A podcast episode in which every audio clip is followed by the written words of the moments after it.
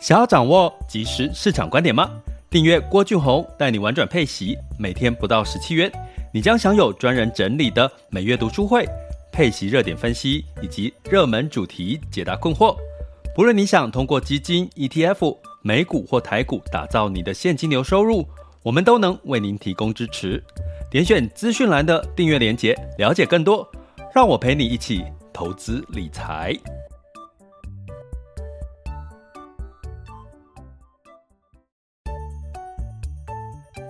想要掌握即时市场观点吗？订阅郭俊宏带你玩转配息，每天不到十七元，你将享有专人整理的每月读书会、配息热点分析以及热门主题解答困惑。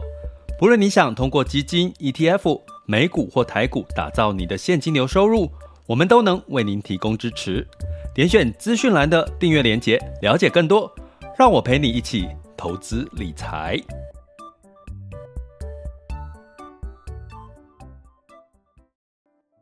各位亲爱的听友们、学员们，大家中午好、下午好、晚上好。那今天又来到了周五了哈，隔天又可以好好的休息两天。拜托各位能够休息就务必要休息，因为你充好电哦，接下来还可以让你更专注在你现在的工作或者是投资理财的一个决策上面哈。那呃，每次坚持中午呢，跟大家一起聊聊呢，我发现好像我好像也不能退下哈，就是说，呃，如果我有哪一天哈，突然之间，比如说我前几天有一次扫扫这个录音，没有把麦克风打开哈，声音没有出去，我就没有办法录制 Podcast 哈，那啊，或者是哪一天没有播的时候哈，那。呃，就会有一些朋友会问，哦，就是他们好像已经大家已经习惯我的声音陪伴大家在中午的时间呢，呃，给大家一些市场的讯息啦，或者是一些观点哦。那我也一直期许可以在这个频道给大家满满的这个正能量，哦。那也给给大家一些未来的一个新的一些资讯。那今天的这个题目呢，乍听之下，通膨哦带来实质薪资的负成长，好像这这这种话题还需要聊吗？哦，还需要聊吗？这大家都知道哦。可是呢，我想比较深入的，因为我这个我看到媒体的这个呃说法呢，其实你会看到好像无关痛痒哦。可是实际上。你从三个面向来看，它其实是影响到你的财富、未来的财富的状况，以及现在景气其实已经进入到下一个拐点了哈。所以我其实是要提醒大家这件事情哈。所以我们就用今天就用这两个层面来跟各位聊哈。那第二个阶段就是我们全球市场盘势，那俄乌战争哦，就是基本上呢有一点擦枪哦，还会不会走火哦？目前。还在进行式哈，不过你可以看到哈，大家如果长期听我们 podcast，应该都会直播 podcast 就会知道，其实在这个我们通常呃这个美股呢是在晚上我们睡觉十点十点半的时候开盘哈，即将睡觉，所以呢一睁开眼它已经收盘了哈，所以呢我们能够观察的今天晚上的美股盘势就会从。美指哦的期货盘哦，它的期货期货代表的是未来嘛，未来式哦。那目前呢，呃，我看到的这个美美指的期货盘呢是上涨的，而且上涨幅度还不小哦，就是接近快快接近一个 percent 哦。那相对来讲，我觉得就可以稍稍安心哈。再加上这个近月的 VIX 恐慌指数呃有下滑哦，今天有稍微下滑哦。所以有时候投资是这样哈，就是你怎么样去不要哈，从客观的资讯你的让你去解读了解，你就不会慌。那不会慌，其实重不重要？大家觉得重不重要？我是觉得蛮重要，因为你不慌。当你慌跟急的时候，我们在其实我我其实是我知道，我们听我们 Podcast 有一部分的人是这个金融业的从业人员哈。那我其实也有在。帮这些金融从业人员教他们怎么去做一些对客户的一个咨询啊，或者是在销售上面的一些观念跟一些技能哈。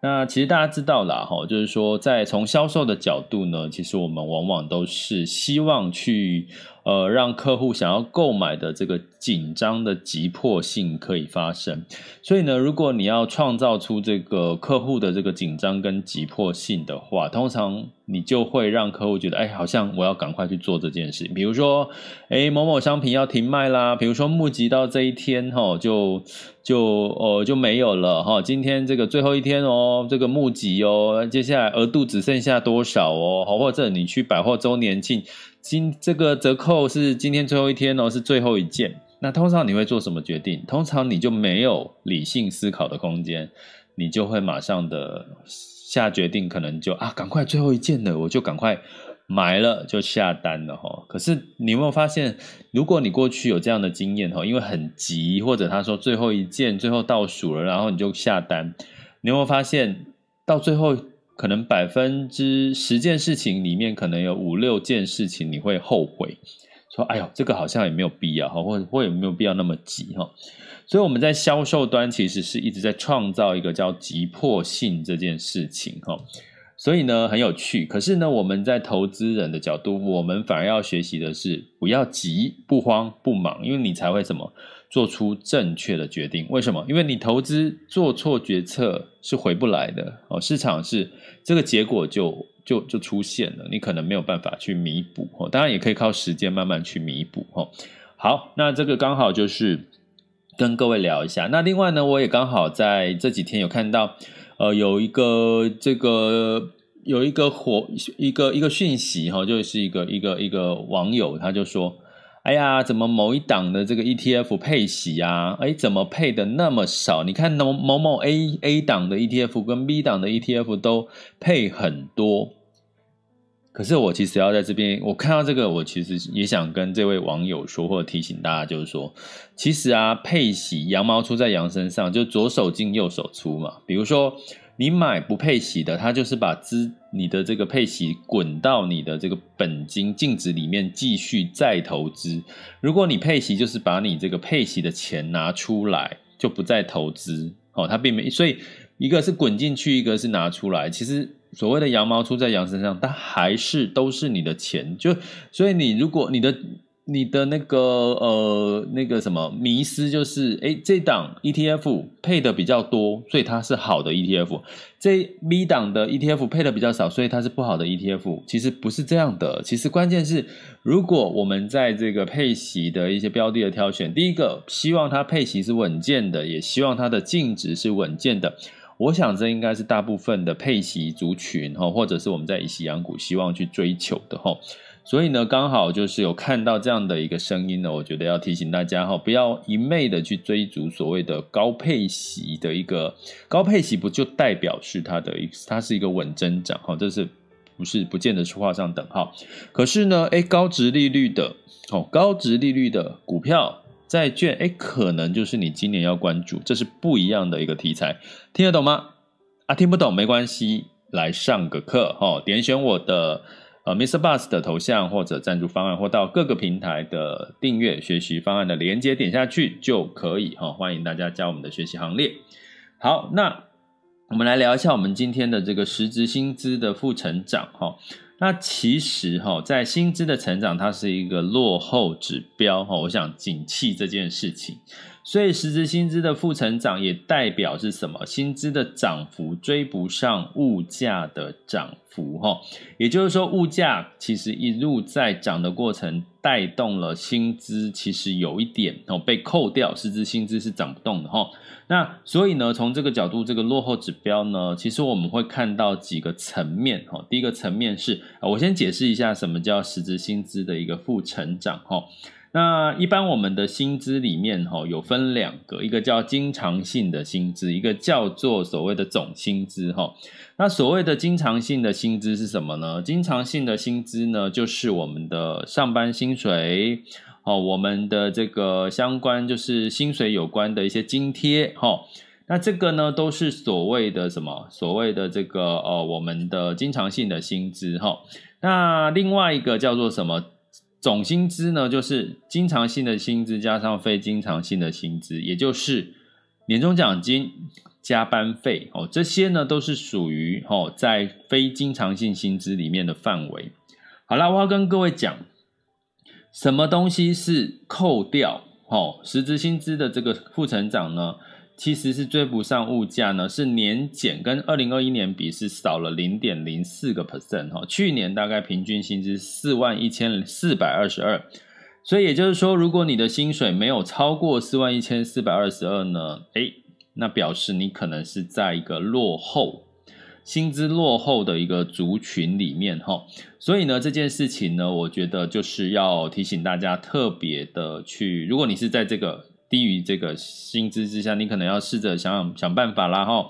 不管你是加班做两份工，想办法把你的薪资拉高，哈，我觉得这个是很重要。等一下讲为什么。所以呢，我们讲这个经常性的薪资，哈，是。进呃负哦，跟去年来比是减少了零点零四。诶，那这个时候呢，呃，主管机关就说话啦。其实啊，呃，经征这个普查哦，就是国事普查处的副处长哦，这个就说了，他说啊，其实还好啊，因为实质经常性的薪资虽然是负的零点零四，可是总薪资实质总薪资是微升零点九六。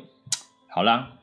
我们在这个频道，我们就要拆解这件事事情，我们不要被新闻媒体去左右。那所以是好的喽，所以实质经总薪资是好的，是稍稍微微升零点九六，只是实质经常性薪资少了零点零四 percent，所以听起来应该要哦还好，其实并不然。为什么呢？因为这代表什么？你的上班的薪水。你的上班的薪水是没有成长，扣掉物价是没有成长。所谓总薪资就是说，诶，你可能你加班增加了，你的年终奖金有可能有增加了，好、哦，可是你的上班的薪水是减少的，代表你工作的很辛苦啊，你工作的比过去辛苦，要加班，你的薪水才会有增加，好、高于物价，所以你可能一天要工作八个小时、十个小时，有没有？你有没有现在是这样的一个状况？第一个，你的工时要增加，哈。第二个，我要跟各位讲的是，如果你的实质经常性的薪资并没有增加，它代表什么？大家知道，我们的劳健保、我们的退休金是跟着劳保哦，是跟着劳保的投保薪资在走，哈。那基本上呢，它是跟什么挂钩？就是我们的所谓的经常性的薪资。所以，如果你的经常性的薪资，你一般的薪资收入很少。那代表你的劳保的这个保费啊，不是保费，你的劳保的这个投保薪资也很低，投保薪资也很低，代表什么？你的保障哈，不管是失能啊，不管是呃这个家属的遗属的相关的一些保障呢，也因因为它是乘以你的这个劳保投保薪资，所以代表也是减少哈。第二个，你的退休金也是跟。所谓的劳保投保薪资，那劳保投保薪资是跟所谓的经常性的薪资挂钩，理解吗？所以如果你的经常性薪资没有涨，你的劳保就没有涨啊，你的保障就没有增加，你的退休金就没有增加啊。哦，为什么退休金没有增加？可是你物价在增加啊，所以你的退休金实质的退休金累积的这个劳保退休金也是在减少哈。所以呢，我要讲的是。这个所谓的薪资，哈，这个负成长，如果你仔细去拆解，其实它经常它是经常性的薪资，哦，也就是你的上班薪水是是下滑的，好，扣掉这个物价通膨是下滑，虽然你的总薪资，哈，就是官方说法是总薪资是上升了零点九，代表你加班的更辛苦、更努、更更更加的这个用力了，哈，可是你的薪资是。追得上物价，好，增比物价多了零点九六 percent。请问在座的各位，如果继续这样下去五年、十年，你可以接受吗？在座各位年轻人，我我在想，Mr. Bus 里面应该很多都是年轻人吧？在座的年轻人，我想问一下大家，如果未来五年、十年，你的薪资没有增长？相对的，劳保的退休金也因此，哦，因为你是经常性的薪资，这个逻辑没有增长的话，那请问你可以接受吗？好，有人说没关系啊，我就努力的，就是去呃所谓的，我就去做这个呃加班嘛，哦，我加班，然后我就是去兼两份工。那我刚刚讲加班年终奖金哦。这些绩效奖金啊，全勤奖金这些都不会含在你的劳保的这个投保薪资，它都是哦，我们讲的这个经常性薪资是本薪，还有一些每个月固定的津贴了吼。所以你在努力的工作，你的劳保退劳保退休金不会增加。哎，那你的六趴，大家知道雇主会提拨六趴，这六趴从哪里来？你的加班费不会额外提拨给你六趴的这个劳退薪资，你的年终奖金也不会提拨给你六趴的这个这个这个薪这个劳退薪资哈。所以这件事情呢，我们就看到了。我要跟各位讲，哎，上班薪水没有增加，其实影响是有的，影响到你其他的福利。那从企业的角度哈，为什么企业哈就是呃，他会尽可能的用加班哈，或者是用这个所谓的劳年终奖金哈，或者是非按月发，比如说每一季然后每半年的一个绩效奖金发给你，因为它就不用算在经常性的薪资哈，所以呢，根据哈这个所谓呃刚刚提到的国事普查处哈提到的这个数据分析啊，他说。其实近年来的非经常性薪资、年终绩效加班费已经占了提升到了总薪资的二十二个 percent，也就是说，你的所有的薪水里面有八成是经常性的薪资，会帮你提高你的，就你的劳保啦、退休金，就是用这八成薪去计算，你其中的两成的这个薪水是不列入这个劳健保。对这个企业主来讲，它当然就是成本的一个降低哦，就是一个成本的降低哈。而且这个比例，他说今近年的这个非经常性的薪资的占比已经升到二十二 percent 哦，它没有过去的数据了哈，但是二十个 percent 其实是是高的，也就是说你有两成的钱是不是你上班的薪水？哎，那年终这两成。年终奖金有没有可能会减少？有啊，这两年如果年终奖金，呃，公司不赚钱，他可能就少发啦，或甚甚至可以不发的嘛。年终奖金没有规定，除非你们公司有规定，至少保障一个月或两个月。如果没有保障呢？或者是你过去领五六个月，现在只领一个月呢？它是个变数啊。绩效奖金，如果你今年这个做服务业不好，那你就没有绩效奖金诶。所以这一块二十个 percent，你的薪水是变动的，代表什么？代表其实你会造成你的不安呐、啊，造成你的薪水的波动就增加，百分之二十的薪水是增是波动是增加的哈，所以从这件事情呢，我要告诉各位，这会带来什么？当这个上班族或者我们消费者呢，你有百分之二十的薪水是变动，因为景气的好跟不好变动，它就会带来什么？消费的信心不足。也就是说，你对未来的期望，我现在今年，比如说领的那个红包，吼，年终奖金比较多，可是呢，疫情持续干扰，现在股市状况又不好，企业开始好像又没有那么的好的这个，呃，就是今年二零二二年好像比去年前年没有那没有没有没有更好，所以你会不会有开始有担心？股市也不是波动也加大，你会不会担心？会会就会怎么样？物价又上升。你的薪资，哦，你的实质的薪资，你的上班薪水，很明显的哦，我们看到的感受应该就是我们现在收到的这个上班薪水也没有增加，哦，扣掉物价，因为物价一直涨，那接下来会带来了什么？带来就是我们的所谓的消费，哦，消费呢就会开始保守起来了。举个例来讲，我有位朋友。他做这个，他吃这个外送哦。大家知道现在外送啊富胖达这些，他现在收的这个年费、月费呢，也要提高，从这个七十几块提高到一百多块哦。就是他收一个年费呢，呃，月费可以让这个呃外送费可以减免哦。然后呢，现在你做吃这个外送的食物呢，大概哈呃可以比你是直接去店内吃呢，可以。增加百分之多少？百分之二十的这个费用，就是说你实际到店去吃，跟你外送的成本可能会有百分之二十以上哈。所以这个情况在薪资没有增加的情况下，它会带来的什么结果？我就减少消费嘛，我就少吃一点哦，或减少我消费的额度，或者是我就是去到店用哦之类的哈。所以这些的所有的变化呢，会带来。刚刚讲的消费信心开始减缓，哦，物价带来了实质薪资的负成长，带来接下来就是消支出增加带来的消费减少，消费减少就会带来什么？带来影响到这个所谓的企业呢，它的这个呃，不管是物价好带来的呃支出增加、获利减少之外，它的营业额可能也要跟着减少了哦。所以从这件事情，我要告诉各位的是，薪资的影响除了影响到你的财富缩水，也影响到你的支出增加。也影响到景气可能要渐渐的趋缓了哈，所以这件事情呢，在这个物价这方面、薪资方面，其实它是一个落后指标哈。落后指标代表什么？代表是其实已经景气呢已经开始在真正在走缓了哈。所以从这件事情，这个是我们高阶课，我其实同时也跟我们的高阶学员哈，就是提醒一下，刚好复习一下。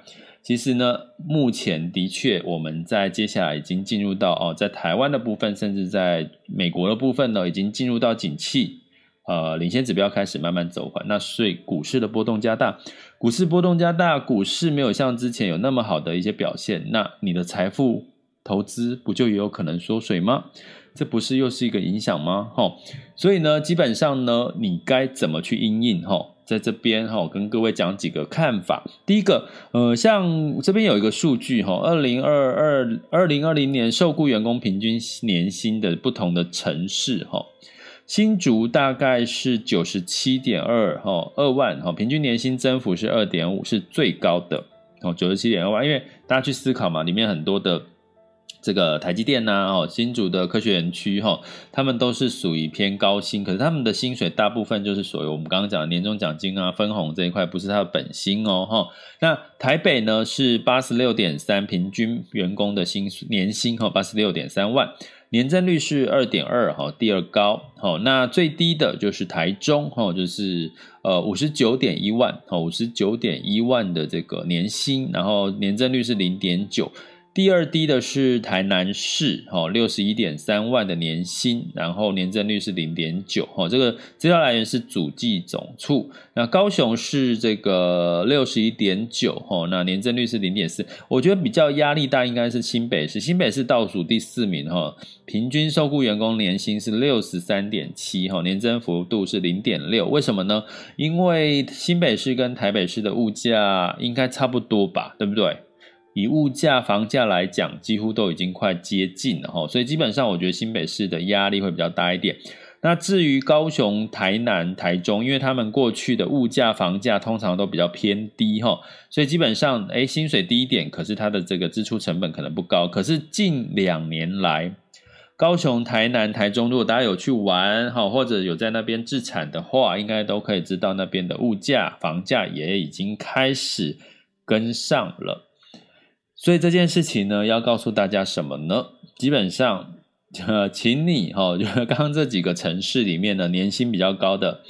诶，你可能要去呃，可能去挑选一下了哈。你可能要找一个城市，可能是支出比较低，但是它的薪水的程度还是可以给你比较高的哈。我觉得用城市去筛选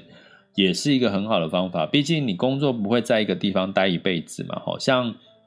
我有些朋友都是在台北工作，工作到了四五十岁，然后就往南部移动，哦，就到南台南，哈，或去呃，对，台南、台中去工作，哈，甚至呢，我有朋友是从高雄，哈的这个工作呢，那就在转换到台中的工作，可是对这这个转换的方式对他们来讲都是暂时性的，因为为什么？因为他们这样的转换会增加他们的所得。哦，就是呃，不管是他们的年薪，或者是减少他们的支出，哈，所以我觉得这个对于我们一般的这个上班族的朋友，哦，尤其是年轻人，你可以思考一下，趁现在弹性还很大的时候，可以去适当的选择，呃，可以帮助你增加你的这个可支配所得的这个城市，哈，去待一下，我觉得呢，也是一个很好的方法，哈。那第二个呢，就是当然建议大家在投资上面。可能呢，就是要思考去怎么样增加你的稳定的被动收入。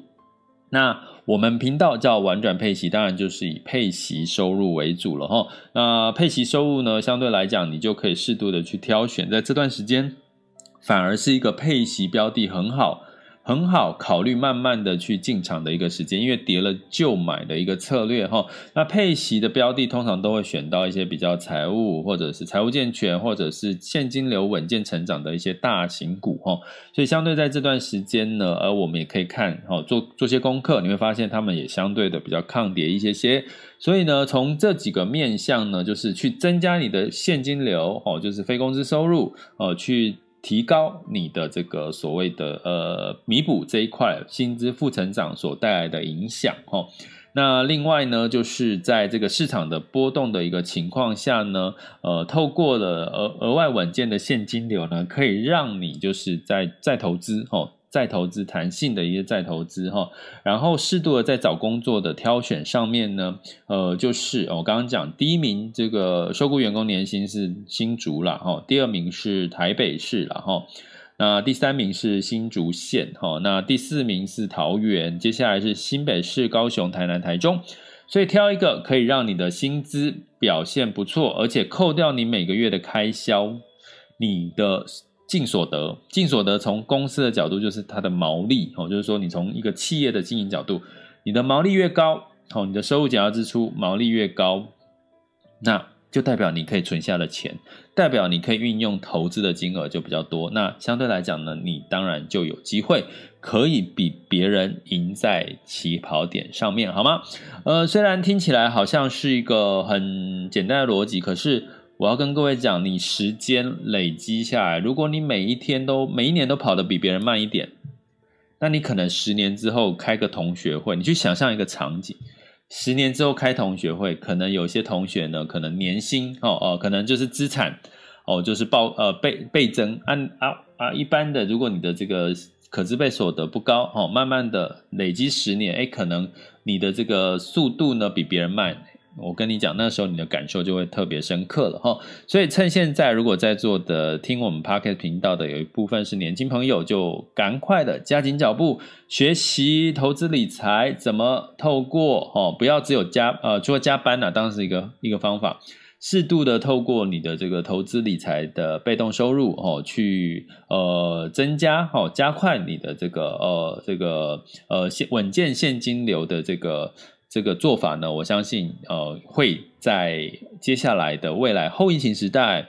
通货膨胀、物价上涨的时代，以及股市波动的时代，都会给你很大的一个助力跟安全感哦，安全感很重要哦。好，这里是郭俊宏，带你玩转配息，给你及时操作观点，关注并订阅我，陪你一起投资理财。接下来进入到二零二二年的二月十八日周五，全球市场盘势轻松聊。好的，现在时间是十二点二十六分吼，那我们来看一下，目前呢，在这个风险指标，近月 VIX 恐慌指数来到二十七点六吼，那也又有再回落一些些吼，那 VIX 恐慌指数是二十八点一一，那十年期美债殖利率呢，稍微呃回呃降到了两 percent 以下。一点九五八零 percent 哈，那原因是这个美联储呢，呃，又说哈比较哎，好像没有那么鹰派耶，他就是说，呃，好像在这个三月份是不是要去进一步的呃升息两码这件事情，好像又没有那么硬了哈，所以市场的解读呢，哎，好像有一些弹性。所以呢，让这个十年期美债殖利率稍微回落。不过呢，整体的干扰因素，哈，俄乌战争，哈，这个当然我们不要不是战争发生了，哈，而是有一些些的一些变数，哈，所以让避险情绪又再度起来。那避险情绪起来，就会带来金价的上涨，哈。所以呢，美元指数全部都下跌，道琼下跌一点七八，S&P 五百下跌二点一二，纳斯达克跟费城半导体分别下跌二点八八跟三点七四哦。所以呢，你会看到最近的市场的情绪呢，真的是你说跌哦，就跌都跌个一个 percent 左右哈。那反弹呢，因为还不知道这个利空还是还是在嘛哈，所以。基本上呢，就就反弹的力道也不会太大哈。那这这也是在一个比较偏所谓的一个呃呃盘整的一个格局哈，要上不上，要下不下。所以这个时候我们就自己要心陶聊斋，好，那在欧股的部分呢，也是下跌哈，不过跌幅呢，可能就没有像美股那么的大哈。那因为呢，欧洲的这个企业财报表现都还不错，所以泛欧六百下跌零点六零点六九，德国、法国、英国分别下跌零点六八、零点四九跟零点八八个百分点。好，那在雅股的部分呢，当然在这个周四哈，这个大部分都是上涨的哈。台湾加指数呢，先呃涨了零点二 percent，来到一万八千两百六十八号，这是周四的时候。那上证指数也是小涨零点零六，恒生指数上涨零点三，那日经指数下跌了零点八三，这是周四的情况。那今天呢，当然因为受到这个。这个担忧哈，这个俄乌战争的一个情况哈，我们来看一下，目前时间是十二点二十九哈，目前的市场的盘势。